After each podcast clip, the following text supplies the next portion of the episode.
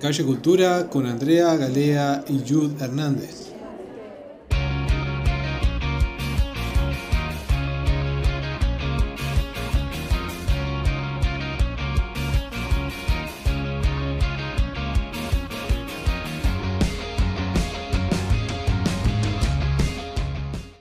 Hola, sean todos bienvenidos a otro episodio de Calle Cultura. Mi nombre es Andrea Galea. Y yo, Jude Hernández. Qué alegría poder compartir con ustedes una vez más. Para quienes apenas nos escuchan, este es un espacio de entretenimiento y por supuesto de intercambio cultural. Pueden seguirnos por nuestras redes sociales en Instagram como arroba somos calle cultura y por nuestras cuentas personales arroba jalea sin azúcar y arroba Hernández. También pueden seguirnos por YouTube. Nuestra cuenta oficial es Somos Calle Cultura. Y si les gusta lo que estamos haciendo, no olviden darle like y por supuesto activar la campanita.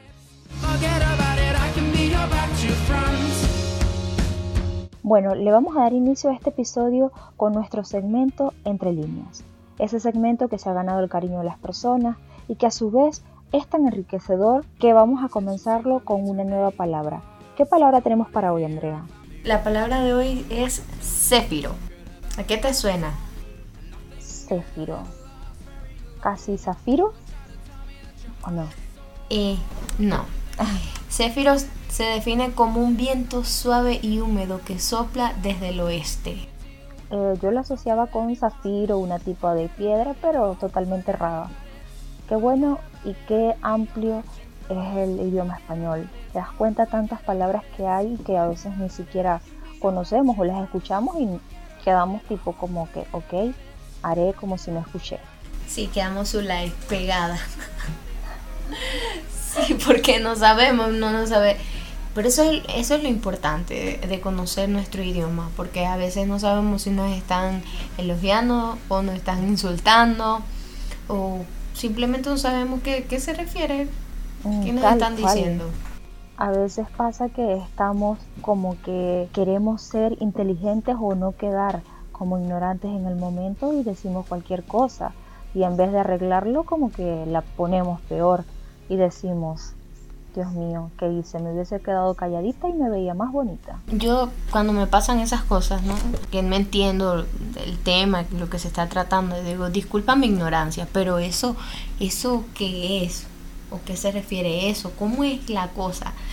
Porque tampoco uno no va a meter la pata así, ¿no? No, sí, sí, yo lo conozco, ese tema, mira, este, eh, la física cuántica y la, economía política son de mis temas favoritos. No, tampoco así. O sea, entonces es peor la cosa. Es muy cierto, Andrea.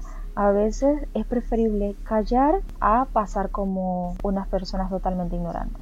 Pero gracias Pasar vergüenza, sí. Exactamente, pero gracias a este espacio, cada semana vamos a conocer una nueva palabra y vamos a enriquecernos, obviamente.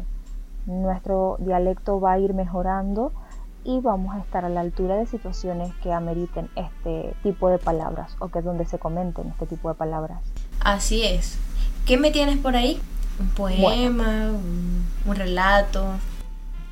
Siguiendo esta línea de, de textos o poemas que hemos venido trabajando o hemos venido realizando las semanas anteriores, te traigo un nuevo poema totalmente de mi autoría.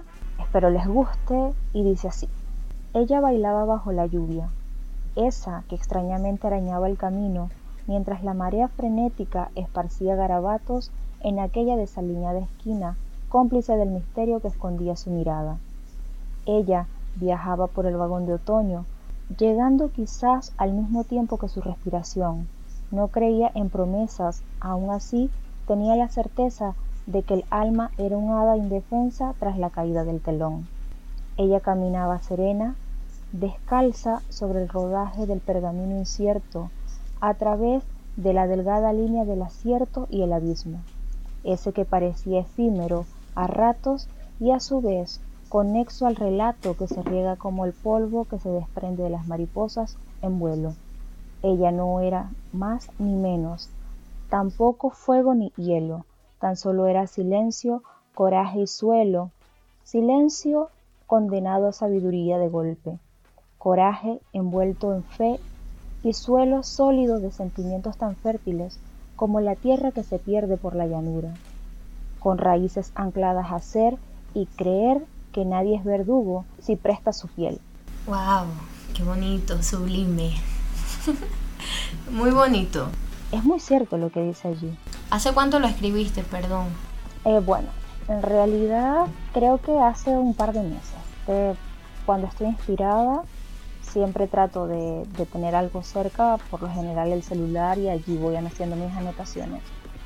Entonces después quizás con más tiempo los perfecciono, pero al momento lo que salga, para no perder la idea, porque a veces no sé si te ha pasado que tú viene un momento de inspiración y de repente no lo anotaste y quieres volver a acordarte y ya no sabes qué era, o por lo menos recuerdas una parte pero no el todo. Y para evitar eso yo prefiero anotar aunque sea una frase y ya de allí se desprende el resto. Sí, te entiendo, me ha pasado con canciones. He querido escribir o me han salido en el momento y chévere y ya cuando las quiero escribir nada. Mm, total. No sé si te diste cuenta que al final dice que nadie es verdugo si presta su piel. Es tan cierto. Sí. Eh, muchas veces es fácil juzgar, criticar, pero nadie sabe o lo que está pasando esa persona o desconoce o quizás por qué hace cada acción. Entonces es importante ponerse en los zapatos de los otros para poder brindar una opinión sin juzgar directamente. Sí, sentir empatía, eso es, eso es correcto. Es que nadie sabe las batallas que está librando cada persona. Es muy fácil, como dice, juzgar sin saber. Yo, en lo posible, trato de, de ponerme los zapatos de las otras personas. Pero también somos humanos y a veces, bueno, juzgamos sin, sin saber, sin conocer. Pero bueno, ¿qué podemos hacer? Somos unos simples humanos. Mm, muy cierto, quizás este, pasar por situaciones así nos hace saber lo que pueda estar sintiendo cada persona. Y como dijiste, cada ser humano pasa una batalla distinta o atraviesa situaciones totalmente diferentes a la nuestra. El consejo de la semana, ¿cuál sería? El consejo de la semana. Bueno, yo no soy quien para dar consejo, pero bueno. Eh, ¿Sabes que, que mi tío siempre decía que no le gustaba dar consejos porque al final la gente hace lo que le da la gana? Ya lo creo. Y eso es muy cierto. Lo importante yo creo que sería ser feliz sin dañar a las otras personas. Creo que eso ese sería el consejo. Así es. Todos debemos vivir nuestra vida sin importar el resto. Quizás las personas, por lo general, vemos más hacia otros lados que nuestra propia felicidad. Y lo mejor es ser feliz aunque las batallas sean diversas, adversas. Lo importante es sonreírle a la vida. Recuerda, Andrea, que si tú sonríes, la vida te sonríe a ti. Yo te tengo un poema de un... Ay, no me quiero imaginar. De un filósofo y poeta puertorriqueño. Te lo voy a leer. Mm, a ver, dime. Te escucho, Andrea, atentamente. Y dice así, mami, yo me siento tuyo. Yo sé que tú te sientes mía.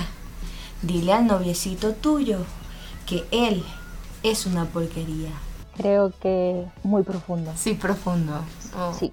Y con ese poema tan desgarrador, despedimos este espacio maravilloso. Nos escuchamos la próxima semana. Hermosa audiencia. Perdonen lo malo. ok. No nos dejen de seguir, por favor.